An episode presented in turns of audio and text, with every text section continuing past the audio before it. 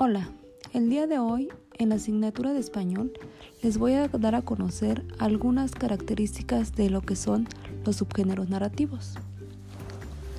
Quizás desde la primaria ha leído diferentes tipos de narraciones, como cuentos, leyendas, fábulas, novelas, etc., con temáticas similares como los relatos policíacos o de terror.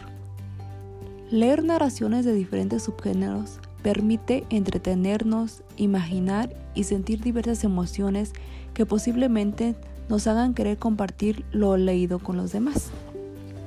Dentro de estos subgéneros narrativos encontramos lo que es la ciencia ficción. La ciencia ficción nos describe avances científicos y tecnológicos. Presentan un mundo, por lo general futuro, con formas de vida y esquemas sociales distintos a los actuales, para hacer reflexionar sobre la condición que permanece a través del tiempo.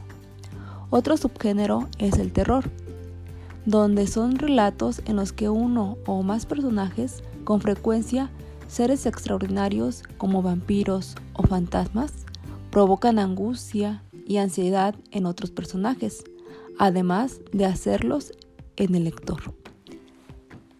También se encuentra lo que es el subgénero policíaco, que nos plantea un misterio y por lo general cuenta la historia de un crimen cuyo culpable se llega a conocer mediante la investigación de un personaje que lo común es un detective o policía.